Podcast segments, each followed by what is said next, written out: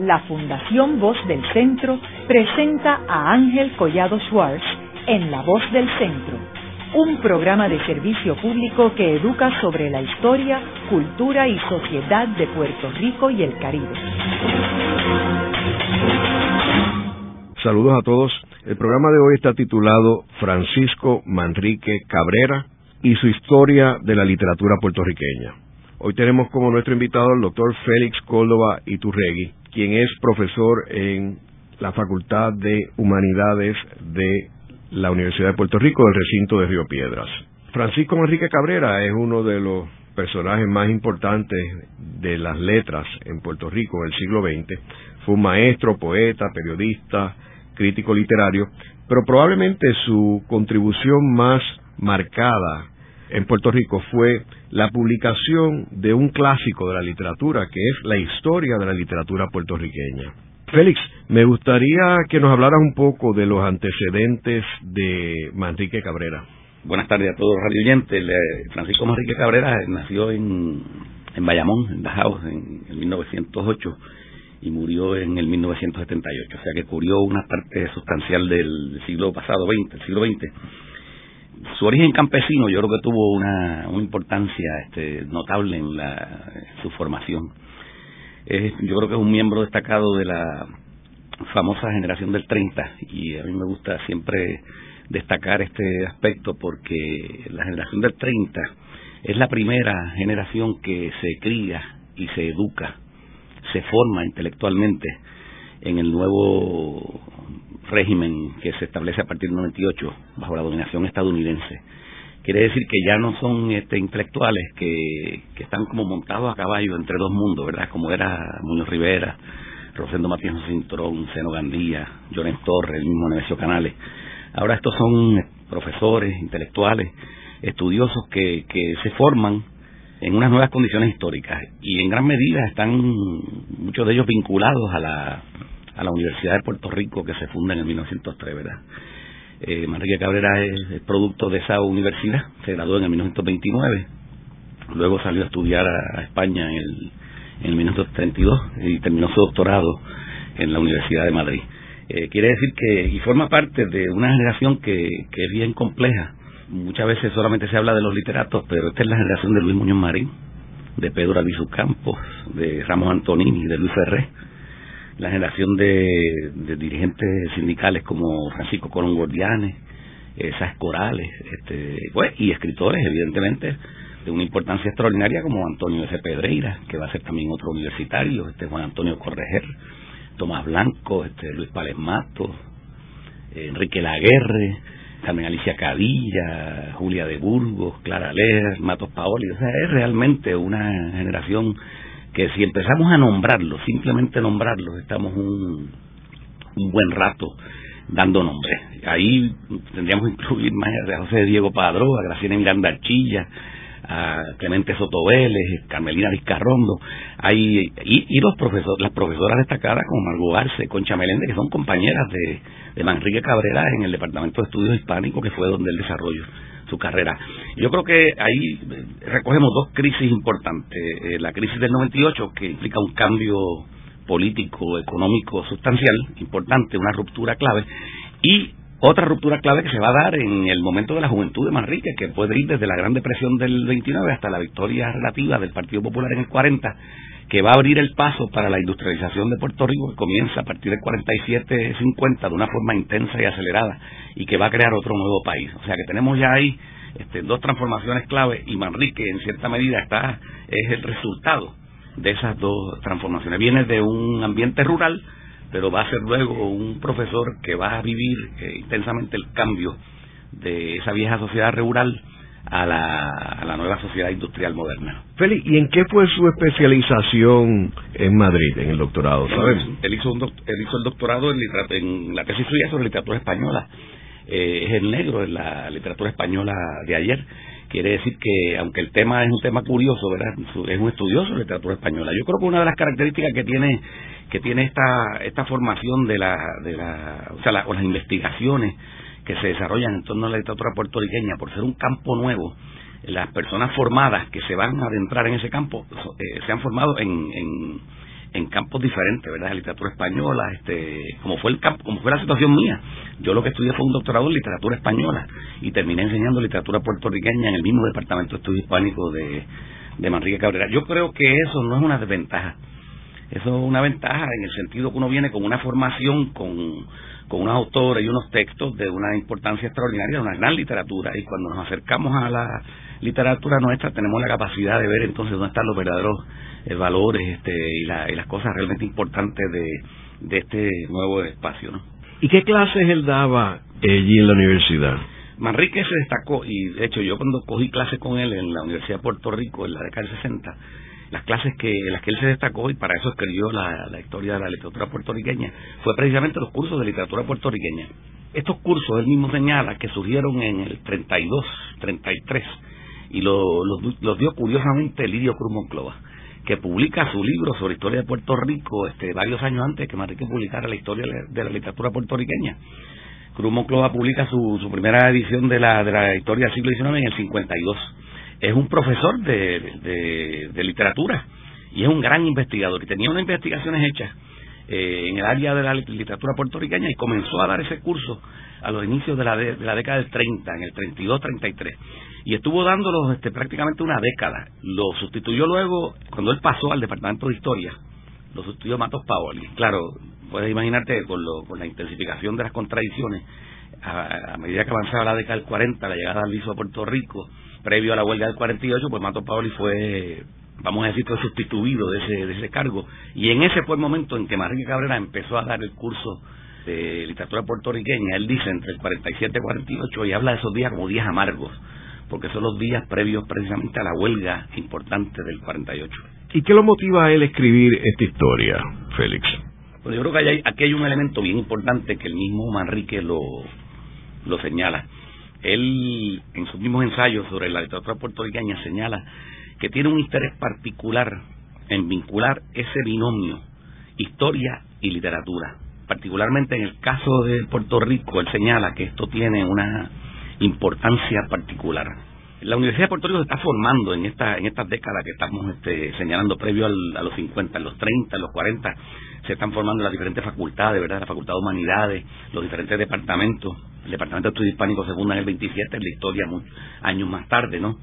Entonces Manrique eh, señala que en el caso del texto que él prepara para hacer posible esta historia de la literatura puertorriqueña, la historia es importante porque como disciplina prácticamente lo que, lo que hay en el caso de Puerto Rico es un silencio en torno a la historia a partir del 98.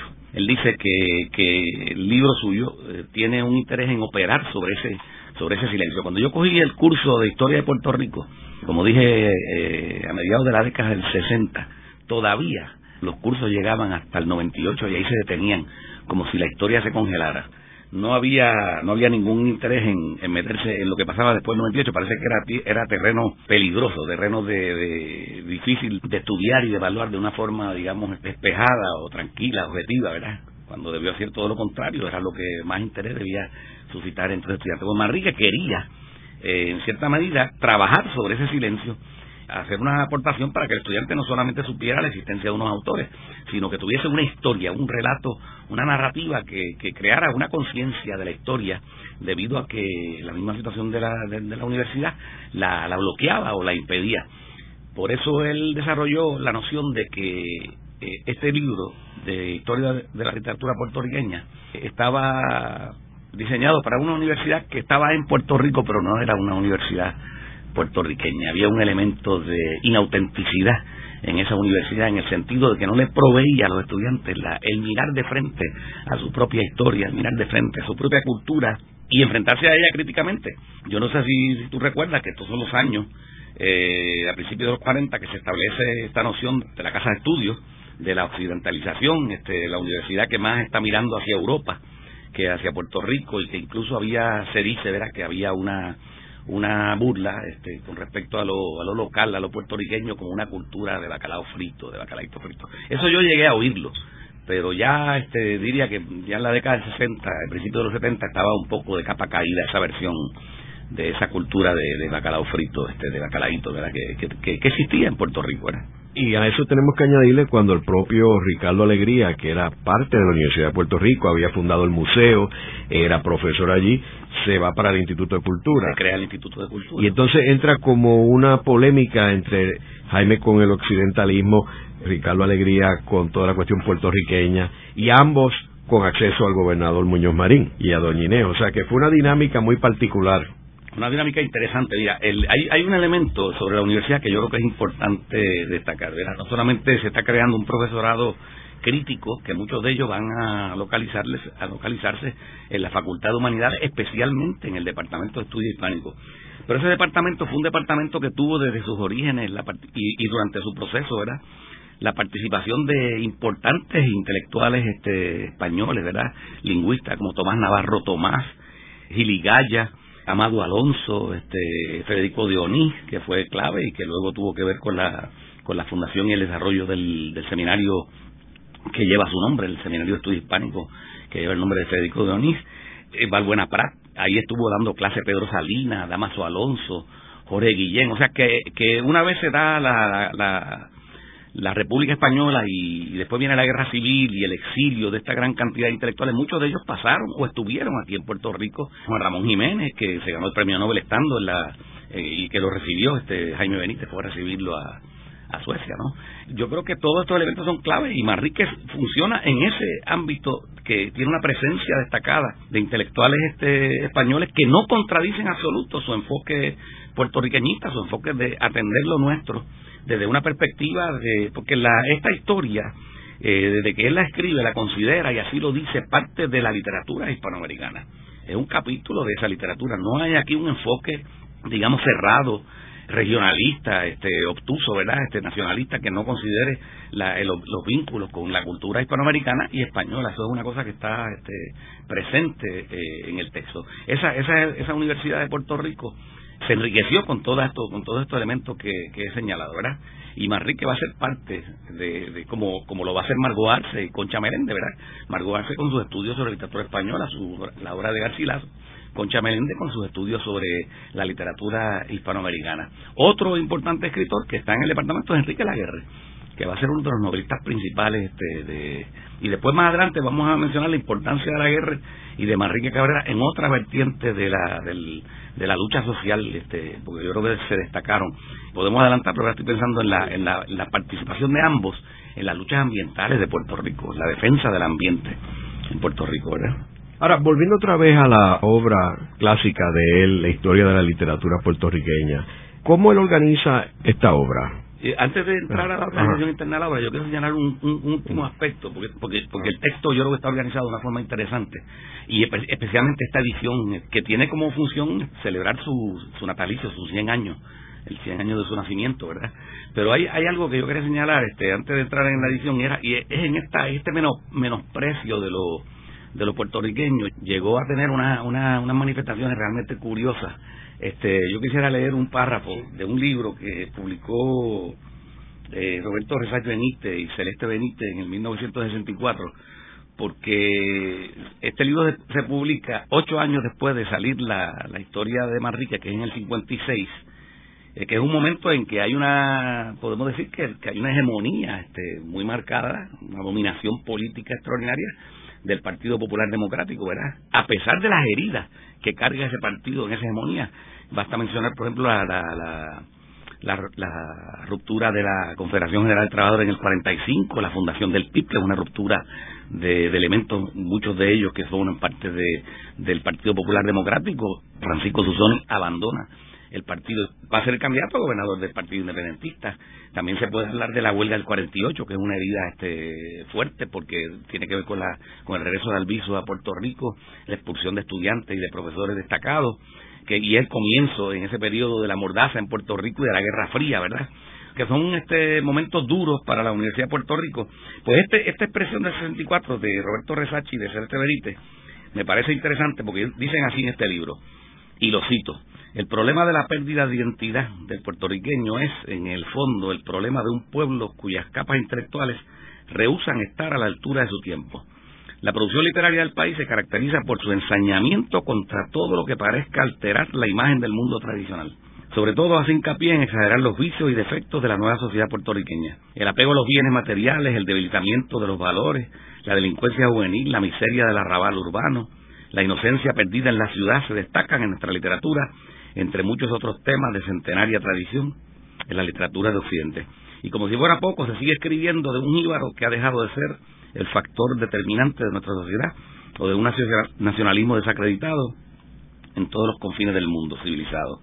No reconocemos como nuestra la identidad puertorriqueña que nos sale al paso en las páginas de esa literatura. Es como si estuviéramos en una galería de espejos de circo, cóncavos, convexos, irregulares, que presentan imágenes grotescas en quien se miren ellos. Se nos pinta dóciles, neuróticos, descastados, y con la violencia de los objetivos y la deformación de la realidad, se le regatea a toda la sociedad el mérito de su esfuerzo. Y llega hasta el punto, cierro la cita ahí, ¿verdad? Y llega hasta el punto de decir que, la, que los intelectuales más importantes se han involucrado en la transformación del país y que lo que quedan en, dedicados a la literatura son este, figuras de, de segundo orden que no son este, muy importantes. Esa es la manera de ver lo literario en un momento que yo no sé de qué literatura está hablando él, porque incluso todavía de los, miembros de la generación del 30 están produciendo una gran cantidad de textos este importantes. Pienso en, autores como José Diego Padró, que además de haber publicado su novela en Bavia en los 40 ya ya este expandida, ¿verdad? Este escribe sus obras posteriores este en estos años sus importantes novelas, ¿verdad? Este, incluso su epístola Montrenca en el 52, este, y si pensamos en la, llamada generación posterior, que es del 40 o del 45, está José Luis González haciendo su cuantística y, y, su, y su, narrativas como Paisa, que son eh, novelas cortas, ¿no? Está René Marqués escribiendo su teatro, haciendo su, su novelística, Pedro Juan Soto, este, etcétera. Hay una gran cantidad de escritores notables y esa es la visión negativa que proyecta Benítez desde la academia, porque era profesor este universitario. O sea que esto es bien interesante, ¿no? Haremos una breve pausa, pero antes los invitamos a adquirir el libro Voces de la Cultura, con 25 entrevistas transmitidas en La Voz del Centro. Procúrelo en su librería favorita o en nuestro portal.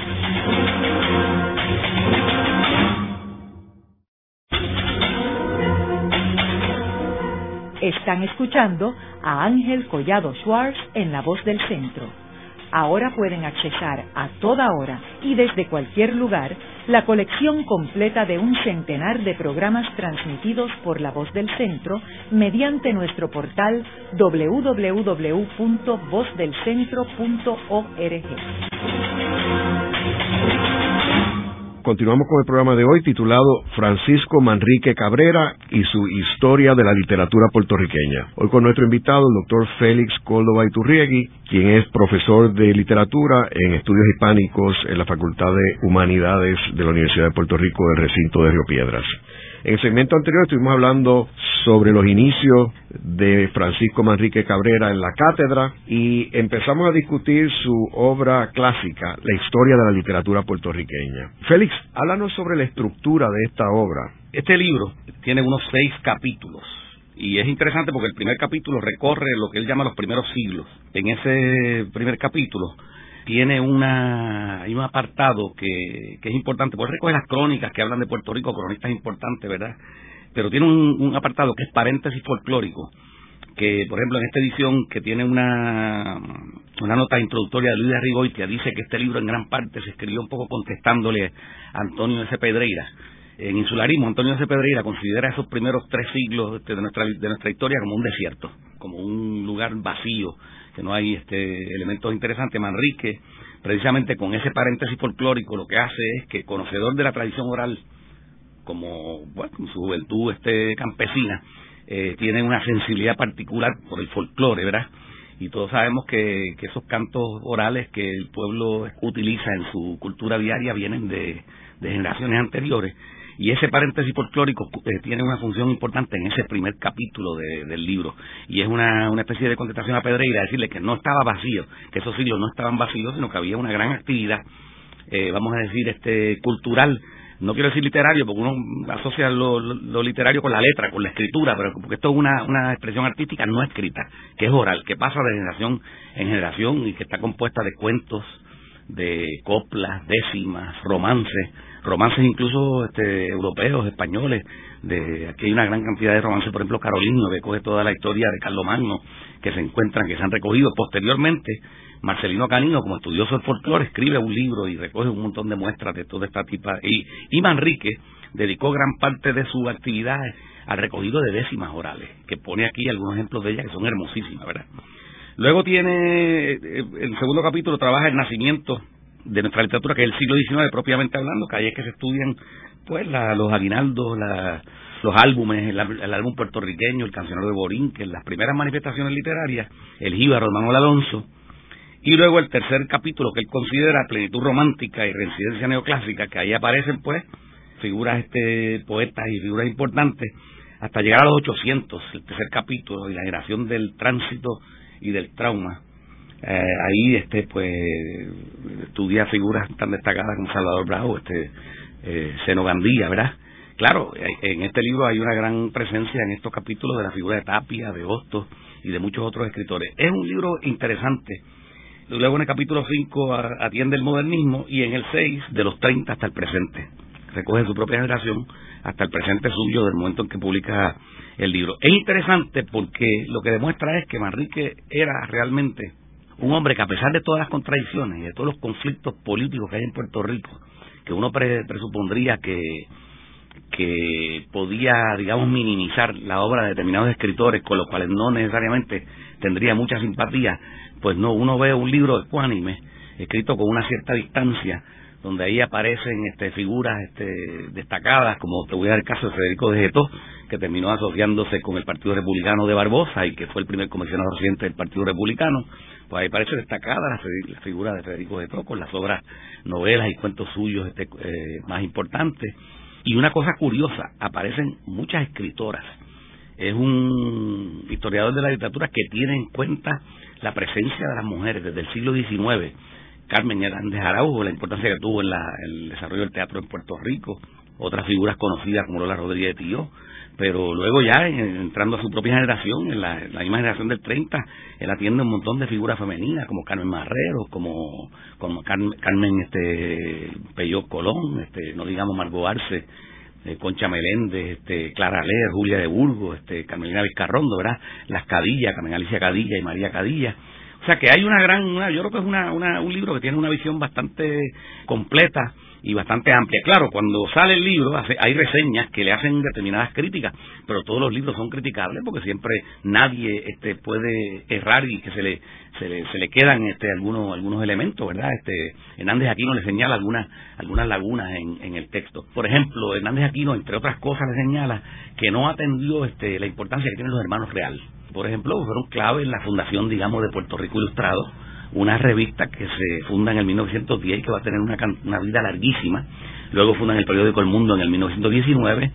La revista Puerto Rico Ilustrado, que era una revista independiente, termina siendo un, un, suplemento del, del, periódico El Mundo, este que todo el mundo conoció mucho tiempo y era era una revista importante para, para las letras y para para la historia y para muchos otros este otras manifestaciones culturales puertorriqueñas, ¿verdad? Y incluso este extranjeras.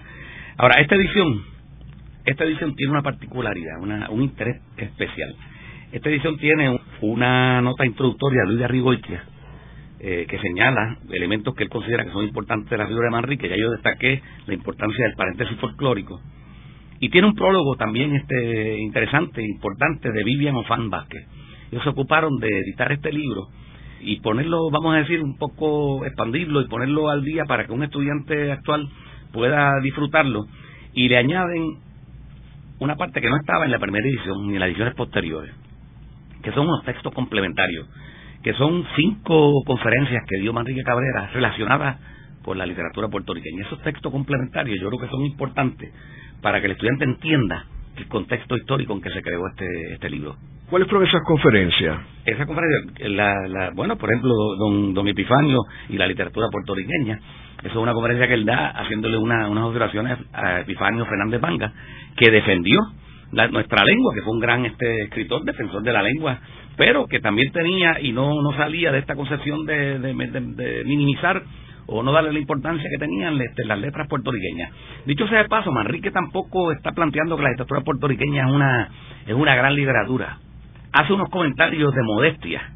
Dice, hay que estudiarla y es modesta yo creo que se le va la mano en la modestia. Él está consciente de las grandes figuras nuestras del siglo XIX, pero es que nuestra literatura en el siglo XIX, nada más con la presencia de Eugenio María de Hostos, de Ramón Emeterio Betance, de Seno Gandía, de Alejandro Tapia, de Salvador Bravo, esa figura solamente ya la hacen una literatura importante. Y en el siglo XX no tenemos nada más que recordar escritores como José Diego Padró, como Luis Palen Matos, como Luis Llorén Torres, como Nemesio Canales, como va a ser luego también este René Marqués, José Luis González, para saber que no Emilio S. Belaval, que no estamos frente a una literatura este, que hay que tener tanto sentido de la modestia. Es una literatura que considerando el país, considerando su, su historia, su tamaño y su población, es una literatura extraordinaria. Y hay que también afirmarlo. Yo creo que Manrique realmente hay que reconocer que no tenía una actitud arrogante ante lo puertorriqueño. Todo lo contrario, decía, es modesta, tiene unos valores humildes, pero es importante estudiarla porque es la nuestra. Y por aquí podemos llegar a un elemento importante de este libro. Pero además, el, el, esta, esta edición incluye... ¿Qué otras conferencias tiene? Bueno, otras. Breves apuntes sobre la literatura puertorriqueña, historia de la literatura puertorriqueña, hablando de, de, la importancia de la historia porque, bueno, para darte un detalle, ese ensayo lo escribe en un momento en que se está planteando entre el 57 y 58 eliminar los cursos de literatura puertorriqueña para algunas de las de la, en algunas de las facultades. Y Manrique sale a la defensa de, la, de, los cursos de literatura puertorriqueña y escribe estas conferencias señalando la importancia de, la, de la historia. La literatura puertorriqueña, la trinchera de la libertad, es otra conferencia. Orígenes fundamentales de la literatura puertorriqueña. Todos todas estas, estos cinco textos que incluyen como, como complementarios en la edición del 2008 giran en torno a la, a la importancia y el ambiente que existía en el momento histórico que se publicó esta, esta, edición del 56. Entonces tiene los textos críticos, que yo creo que hicieron un trabajo también importante que recogen las reseñas principales, yo creo que están casi todas aquí, que salieron de Martínez Capó, de Margot Arce, de Emilio Pasarel, de Luis Hernández Aquino, Eugenio Fernández Méndez, de María Teresa Babín, de Concha Meléndez, de Wilfredo Braschi, o sea que, y entonces al final incluye también una información este bibliográfica eh, preparada por Josefina Freiría de Cabrera, su esposa, su compañera de vida, ¿verdad? Se casó con él en el 41 que se conocieron este cuando él comenzó en los primeros años que estuvo en el Departamento de Estudios Hispánicos. O sea que es una edición interesante para el estudiante, es muy muy útil, ¿verdad? Yo te iba a hacer un comentario ahorita cuando tú mencionaste de que en esta obra él reconoce la presencia importante de la mujer en la literatura puertorriqueña. Yo me sospecho que parte de la influencia fue su esposa, quien era profesora de estudios hispánicos también y que era una mujer muy comprometida como él con la literatura puertorriqueña. Y a, pesar de todas las dificultades que, que tendrían estas mujeres, la esposa, ¿verdad? Josefina Frederica, Margot Arce, Concha Meléndez y otras profesoras de nuestro departamento que tuvieron que abrirse camino forcejeando, ¿verdad? Con las condiciones históricas y con todas las limitaciones que tenían las mujeres, compartiendo con ellas, tiene que haber sido, haber tenido un factor de reconocimiento de la, de la, de la igualdad, del valor intelectual que tenían, porque eran figuras imponentes, este, eran profesoras muy destacadas, ¿verdad? Ese departamento era un departamento, históricamente ha sido un departamento que siempre ha tenido eh, figuras destacadas, ¿verdad? Yo cogí clase con Manrique, que era un hombre que era un profesor que, a diferencia de lo que uno pudiera imaginar, que tiene una conciencia política muy profunda, pero hablaba en voz baja, a veces daba trabajo oírlo.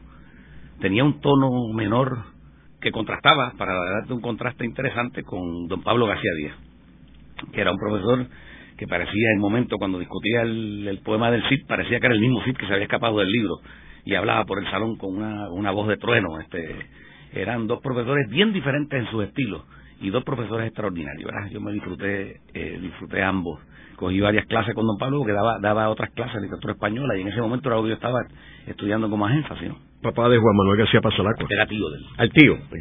¿Quién era? El papá también era profesor eh, allí, Era profesor, sí, era, este, eran varios hermanos, Julio, eh, Manuel García Díaz, yo creo que le dejo de Manuel, no, no creo que era el sobrino de los otros dos. Eran tres hermanos destacados en el ámbito universitario. Este, dos en estudios hispánicos, el otro era de, ciencias naturales don Julio García Pasalaco, que dicho sea de paso, este, se rumoraba en un momento dado, era uno de los candidatos a ser rector, una vez muere Pedreira y antes de, que se nombrara Jaime Benítez, eran de esas figuras este, fuertes en el, en el recinto. Yo recuerdo, Félix, hace unos cuantos años, fue como una especie de seminario abierto al público de cinco conferencias en el Ateneo que incluyó a Manrique Cabrera y yo asistí a esa conferencia. Estaba él, estaba Luis Darigoitia, estaba Concha Melende, Nilita Vientos Gastón y Luis Rafael Sánchez.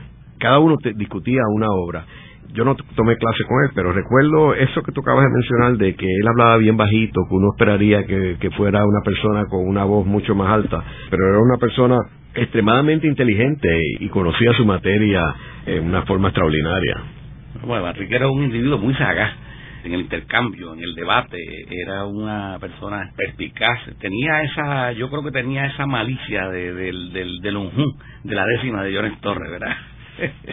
del cuando la décima vez se llegó un a San Juan, ¿verdad? Entonces le empiezan a hablar de todas cosas. Yo creo que su formación este campesina tuvo una importancia eh, notable en esa sensibilidad suya poética. El libro suyo que publicó en el 36, Poemas de mi tierra tierra, pues es uno de esos libros que se considera, junto con otros textos de Correr y otros poetas del movimiento del neocriollo, ¿verdad? En nuestra literatura, en nuestra poesía.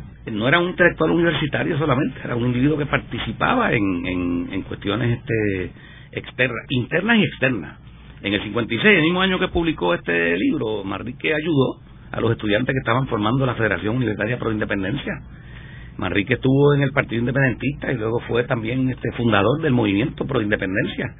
Este, una figura destacada en ese en ese movimiento y tenía era un hombre que tenía también este unos valores religiosos que nunca los lo desechó era un hombre que, que era un estudioso fue un estudioso en juventud de la Biblia tuvo este fue un cristiano este vamos a decir muy muy consciente.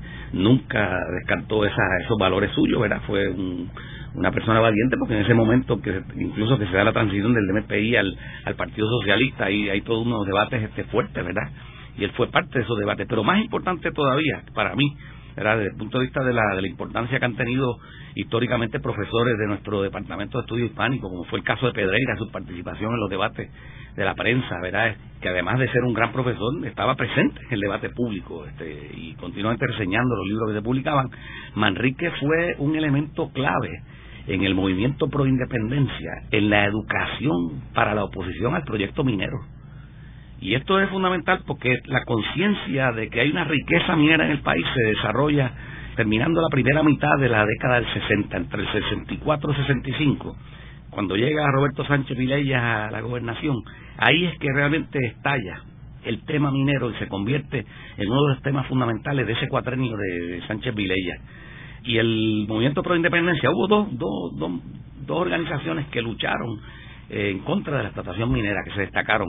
Dentro del Partido Popular, un grupo que se llamaba Vanguardia Popular, que estaba compuesta por Julio Jiménez, eh, Eduardo Navas, y después en un momento eh, ahí estaba Fufi, Santori, estaba eh, Echegaray, posteriormente se incorporó a ese grupo Tomás Morales, eh, José, Francisco Cadía colaboraba con ellos desde, desde el gobierno, ¿verdad? Dándole, dándole información, y desarrollaron toda una lucha ambiental. Y la otra organización que se destacó fue el MPI, que desarrolló unos, unos campamentos en la zona minera alertando a los campesinos para que no vendieran la tierra y Manrique dirigía.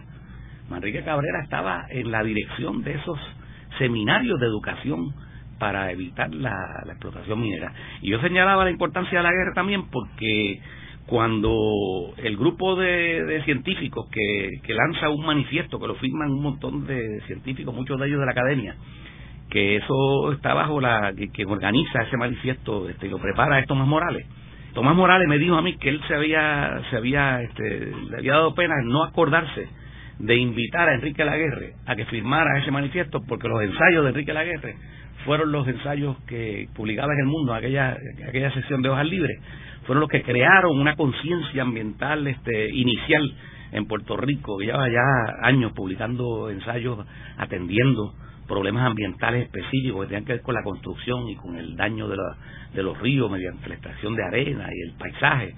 Y así como había sido antes también Hernández Muñoz este importante en esa en esa conciencia ambiental y esto y estas cosas hay que destacarlas porque son dos profesores de nuestro departamento de estudio hispánico que usualmente la gente piensa que es un departamento conservador que está como mirando este hacia la cultura española cuando eso es completamente falso. Ahí se están haciendo muchas de las cosas este que y se están atendiendo muchos de los problemas que, que vive el país este en su historia concreta y viva no Es interesante que tú planteas el tema sobre de estos artículos que escribía Manrique Cabrera, porque tenemos que destacar que en aquel tiempo la cuestión ambiental y de la ecología, de la naturaleza, no estaba de moda como ahora. O sea, aquello era un oasis en un desierto, este, hablar de ese tema. O sea, que él estaba muy adelantado a sus tiempos. Bueno, yo me imagino, y vuelvo, vuelvo insisto, yo me imagino que viniendo de un barrio este, de Bayamón, Gajao, eh, pensar para Manrique Cabrera lo que hubiese sido hacer una mina de, de un hoyo ahí abierto en el, en el corazón de la montaña, en Lares, Adjuntas, este, Utuado, hubiese sido como pensar que a la isla se le estaba clavando el puñal en el mismo centro del corazón, ¿verdad? En esa lucha, curiosamente, entra un valor se puede considerar como, como topofílico, ¿verdad? De amor a la tierra, de amor a la tierra este, y al escenario, al escenario, a la belleza escénica de la isla. Eso fue una, una lucha que incluso hasta figuras como políticos como Luis Ferrer reconocían que eso había que pensarlo porque realmente afectaba la visión del paisaje puertorriqueño. La explotación minera a cielo abierto, por ejemplo, que era era una isla relativamente, se ha dicho que una isla pequeña, y sin embargo se quería hacer un boquete ahí, en el mismo centro de las montañas. Entonces, claro, el problema ambiental no solamente tiene que ver con la cuestión minera, que es fundamental, tiene que ver también con la contaminación de las industrias de gran de alta tecnología, eh, principalmente las petroquímicas que se estaban estableciendo en el país y en ese y en ese debate Manrique está y yo creo que es importante que, destacar esa esa parte del poeta verdad que no solamente ama el paisaje en sus poemas sino que lo defiende en la práctica. Y es curioso porque en ese tema coincidía con Roberto Resach Benítez también que quien llevó una lucha contra la expansión del superpuerto todo aquello posteriormente en ese sentido este, eh, no estaban tan en desacuerdo. Yo me imagino que si él murió este año, ¿verdad? Este, Roberto César. Si hubiésemos, lo hubiésemos confrontado con esta cita de su libro, yo creo que se hubiese, se hubiese, este, le hubiese dado pena haber escrito esto. Pero eh, yo lo leo no tanto para darle un, golpe a él, ¿no? Sino simplemente para ver la atmósfera que existía. Porque había una cierta arrogancia en esto de nosotros traemos el progreso. Y claro, piensa en el ensayo de René Marqués de, de que frente al optimismo gubernamental oficial, él proponía el pesimismo literario, un poco para, para contrarrestar la idea de que estábamos llegando como a, a la utopía, ¿verdad? Y la cosa era más seria, evidentemente. Luego de una breve pausa, regresamos con Ángel Collado Schwartz en La Voz del Centro.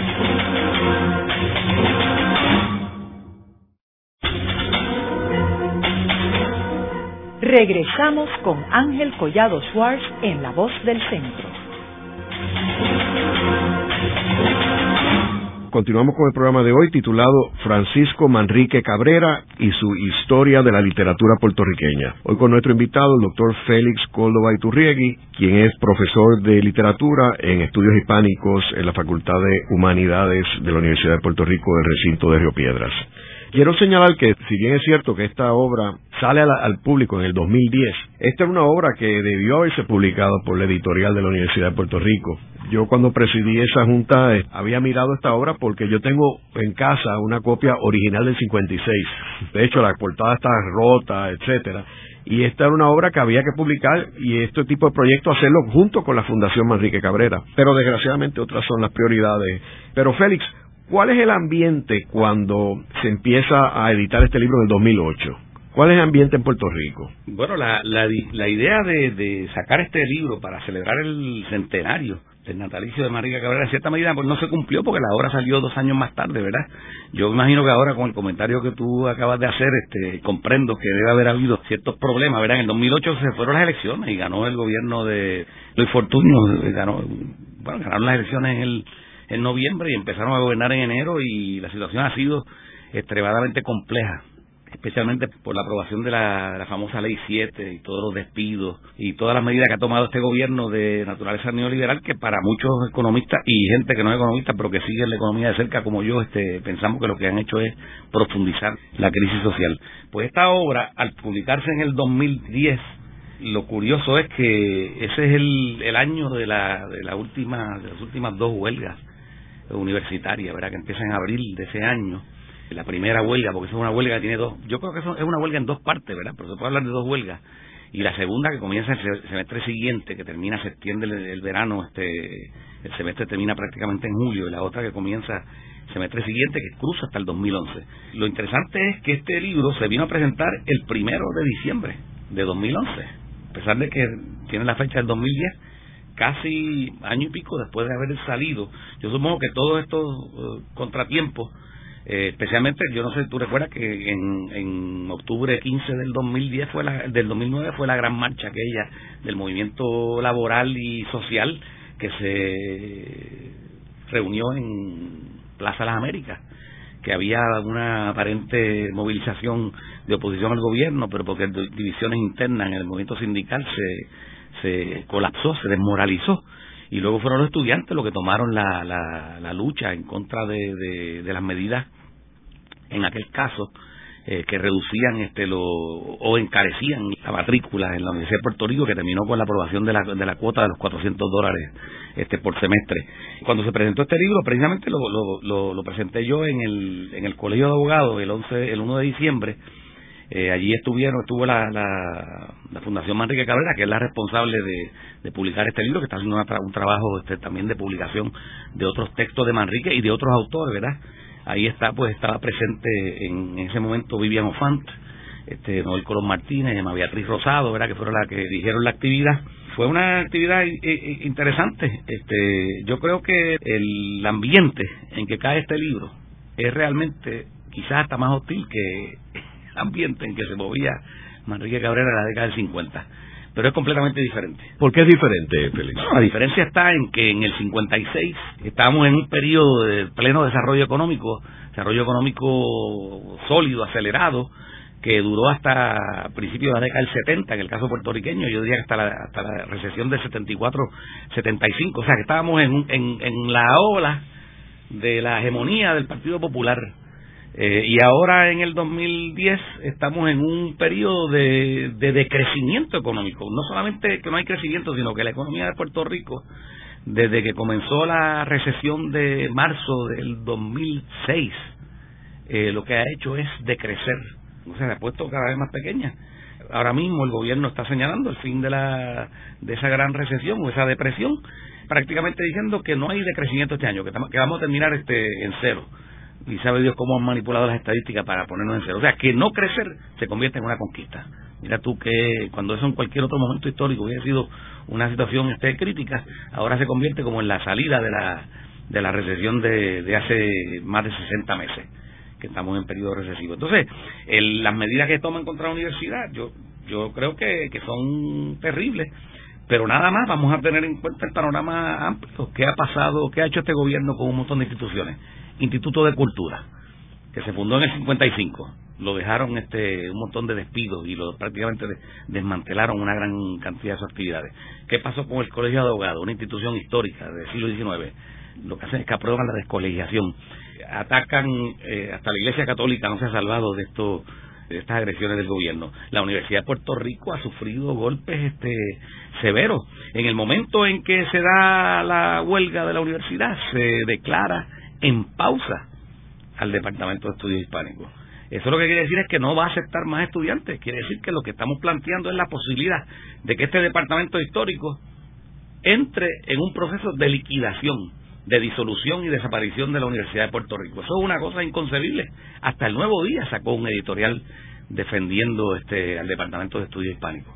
O sea, este momento histórico en que aparece la segunda, o sea, esta edición ampliada, porque hubo muchas ediciones de la, de la, de la edición del 56, pero esta nueva edición, que yo creo que es una nueva edición, con estos textos complementarios y con las reseñas y con, y con los prólogos que tiene, en ese momento la Universidad de Puerto Rico y el Departamento de Estudios Hispánicos están bajo fuego de una administración que no tiene ningún interés en, en mantener su, su, su solidez eh, y su fuerza. Y los estudiantes lo que están haciendo es luchar contra liquidación de la universidad pública, de la educación pública. O sea que, que el libro cae en un momento histórico eh, crucial.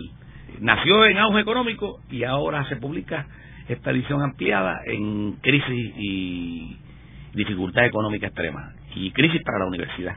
Si Manrique Cabrera estuviera vivo, se quedaría eh, sorprendido ante las medidas que se han tomado en la universidad para agredir su oferta eh, académica, como se ha limitado en los últimos años.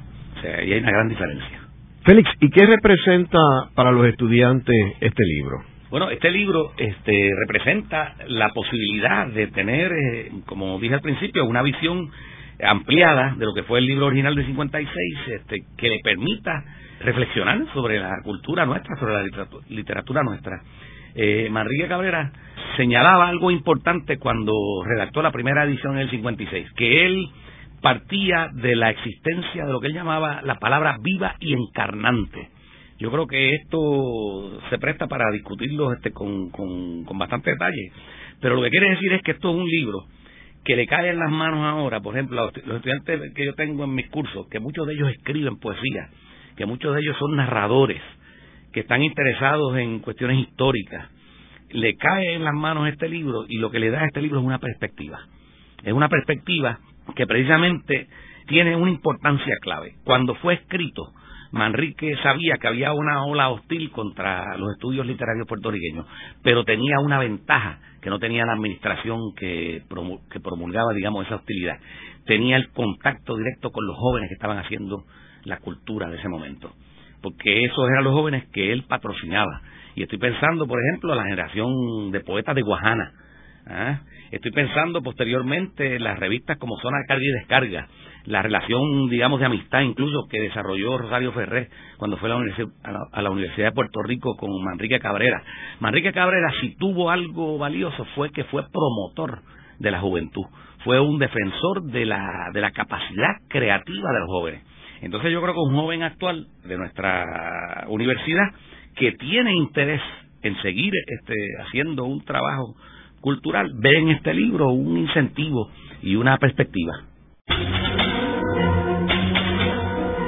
Luego de la pausa, continuamos con Ángel Collado Schwartz en La Voz del Centro.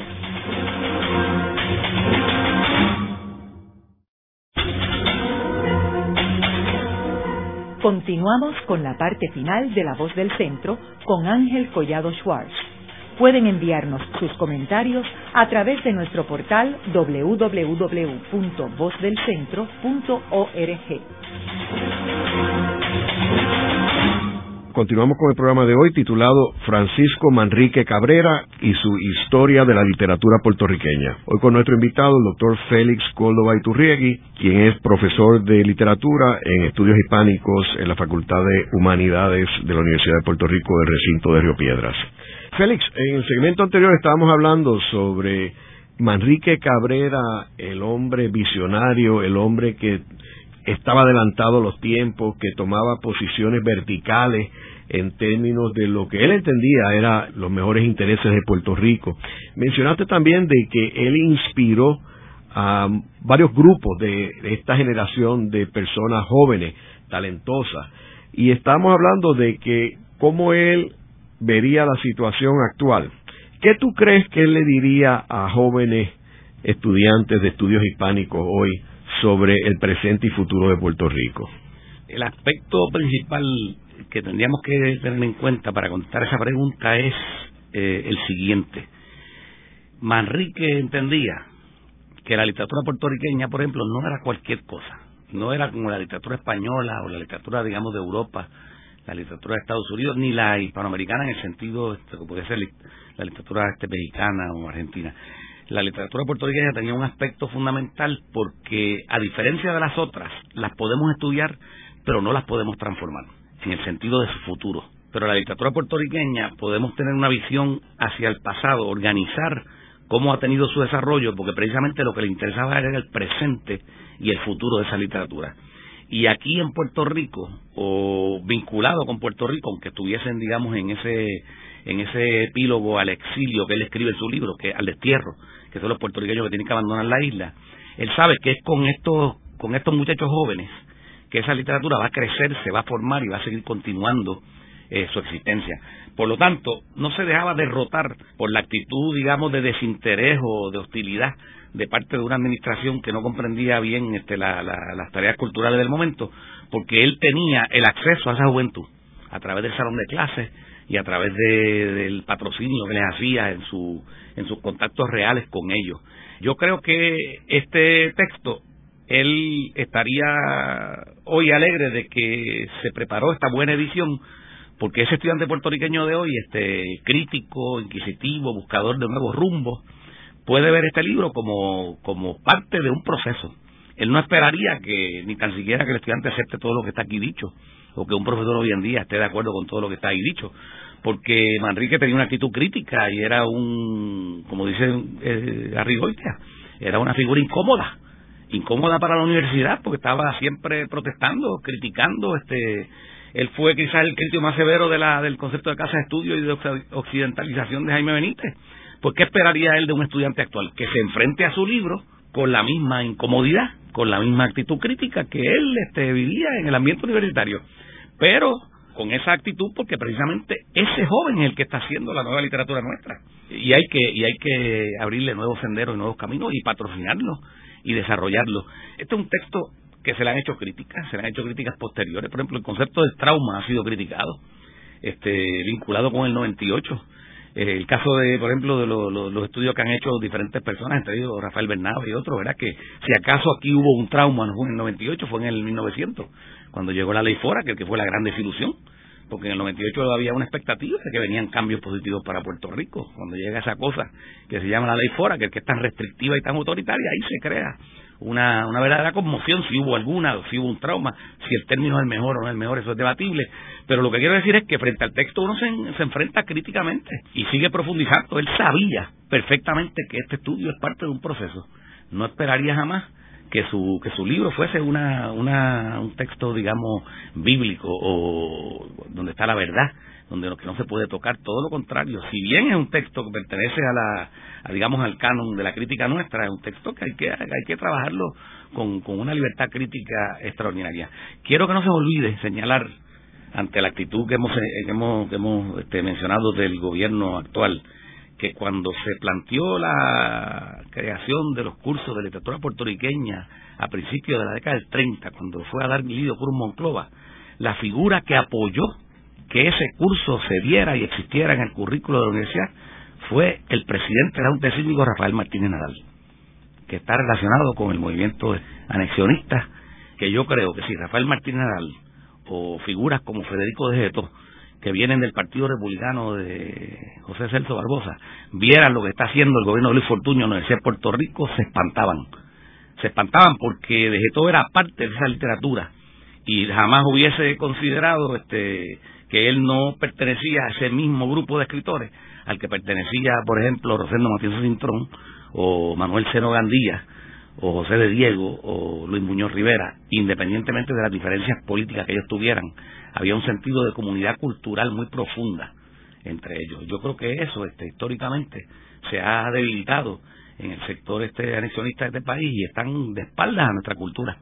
Lejos de fortalecer la Universidad de Puerto Rico y la Universidad Pública como parte de un proyecto que ellos pudieran ver, el proyecto de ellos lo que hacen es tratar de desmantelarla y de, y de debilitarla.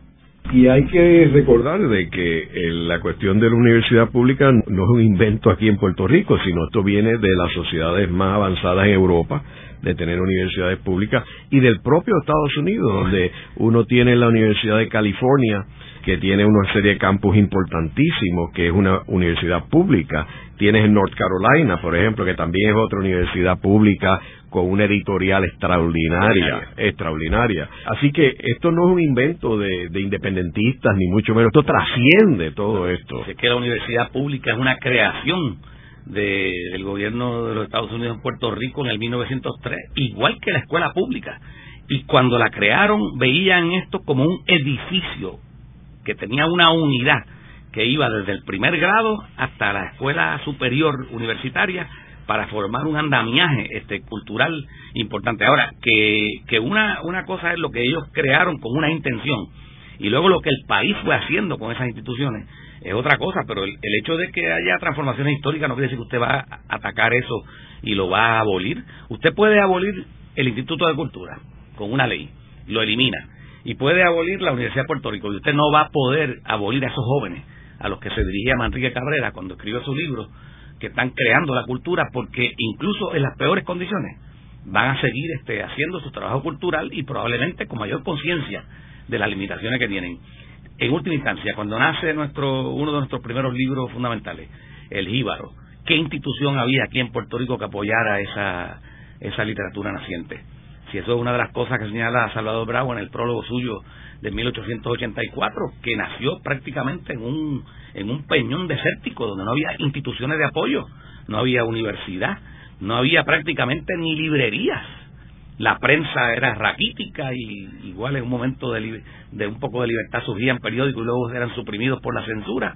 Y sin embargo el texto está ahí diciendo que había una voluntad de la juventud, de los jóvenes puertorriqueños, de hacer este un avance en el trabajo cultural y abrir nuevos caminos para, para nuestra sociedad. Y eso no lo puede eliminar ningún gobierno. En el programa de hoy hemos discutido la figura de Francisco Manrique Cabrera y su obra clásica, La historia de la literatura puertorriqueña. Vemos como Manrique Cabrera fue uno de los principales profesores de la Universidad de Puerto Rico en el área de literatura y vemos también cómo él logró inspirar a jóvenes y nuevas generaciones en cuanto al presente y futuro de Puerto Rico. Por último, cómo logró escribir y publicar la historia de la literatura puertorriqueña, que es un trabajo que no se había hecho hasta ese momento, en 1956, y que logra rescatar una serie de figuras importantes en nuestra literatura que estaban olvidadas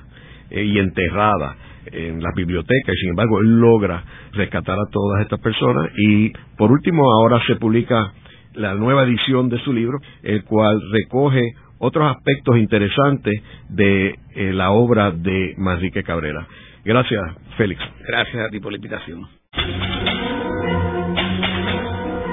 Esta ha sido una producción como servicio público de la Fundación Voz del Centro.